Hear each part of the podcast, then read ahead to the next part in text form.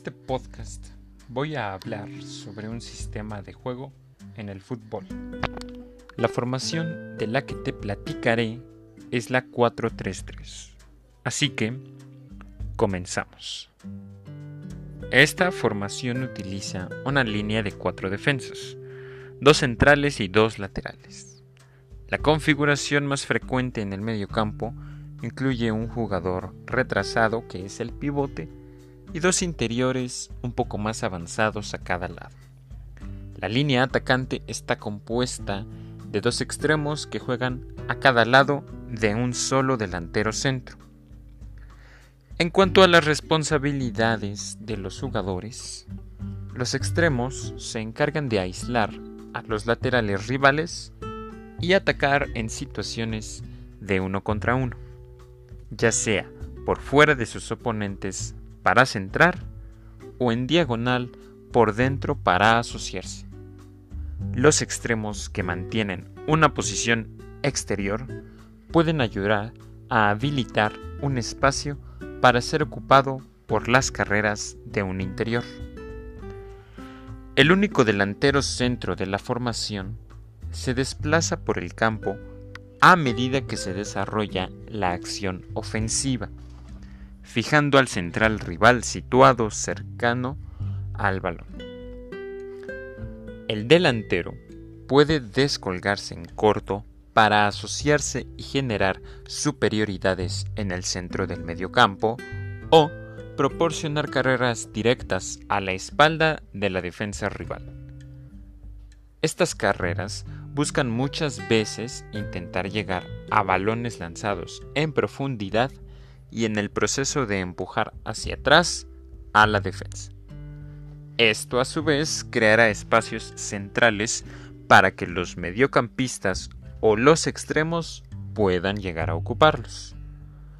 El mediocampo de tres unidades suministra opciones de pase tanto para la salida desde atrás como para el juego de ataque. El pivote es el enlace primordial entre la línea defensiva y el medio campo. También el principal jugador a través del cual se van a efectuar los cambios de juego para poder progresar en el juego. Pero ahora también, cuando algún jugador no tiene el balón, también cuenta con responsabilidades. Con esta formación eh, es necesario decir que se puede llegar a ejercer una alta presión. Los extremos pueden comenzar en zonas interiores para bloquear las zonas centrales antes de presionar hacia afuera para forzar el balón hacia las bandas, con los delanteros centros buscando bloquear cualquier intento de cambio de juego.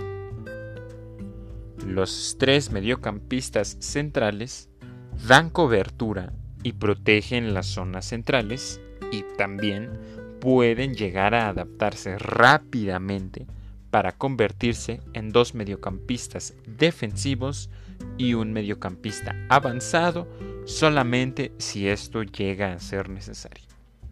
Esto puede ocurrir ya sea cuando se forme un bloque o al momento de querer ejercer la presión. Los cuatro defensas permanecerán compactos la mayor parte del tiempo posible al defender en un bloque organizado, protegidos por el medio campo de tres. Los rivales pueden atacar los espacios por fuera, en el intervalo entre el lateral y el extremo.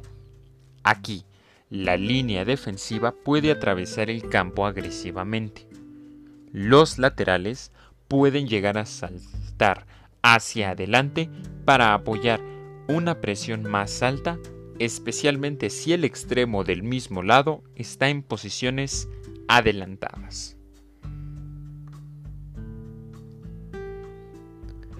Ahora, es momento de pasar a hablar sobre un aspecto muy importante al momento de hablar de sistemas de juego, las ventajas y también las desventajas que podemos llegar a encontrar al momento de utilizar este sistema de juego 4-3-3 en el fútbol.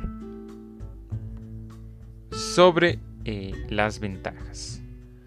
El 4-3-3 genera triángulos de manera natural, dando a menudo al poseedor del balón varias opciones de pase en cualquier momento de la jugada. Esto hace que implementar un estilo de juego basado en la posesión sea algo más fácil que en otras formaciones. La unidad de tres jugadores en el centro del campo puede generar también varias ventajas numéricas en las zonas centrales, lo que potenciará más la intención de dominar la posesión del balón. Un delantero centro descolgado o un lateral en posiciones interiores puede añadir otro jugador más en el centro del campo. Esto puede ayudar a mantener una superioridad en el centro, en caso de que el rival también disponga de centrocampistas centrales. Además, esta formación facilita que muchos jugadores se muevan hacia adelante y ataquen a los rivales.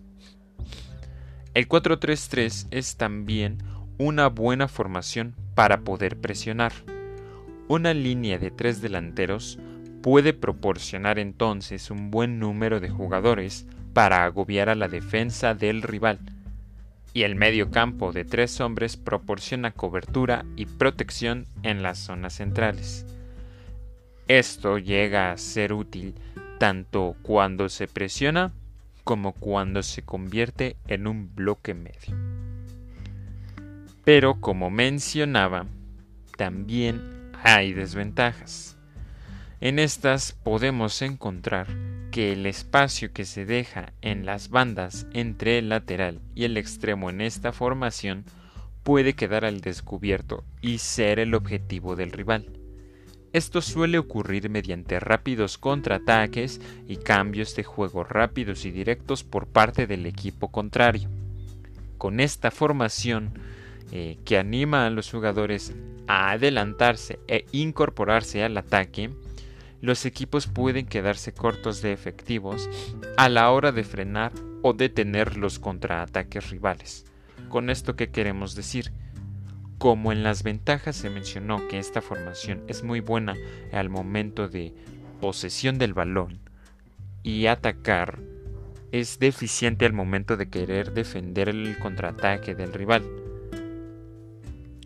Entonces, los adversarios pueden progresar más después de una transición, lo que entonces significa mayores y más frecuentes carreras de recuperación bajo este esquema lo que de alguna manera aumenta la exigencia física de los jugadores.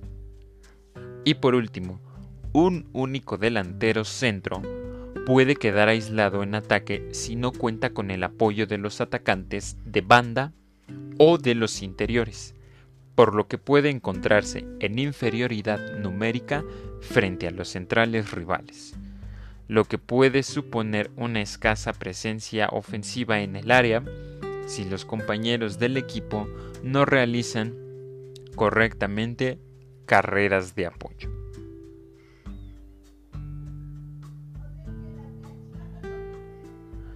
Esto ha sido la información básica acerca del sistema de juego 4-3-3 en el fútbol. Muchas gracias y hasta luego.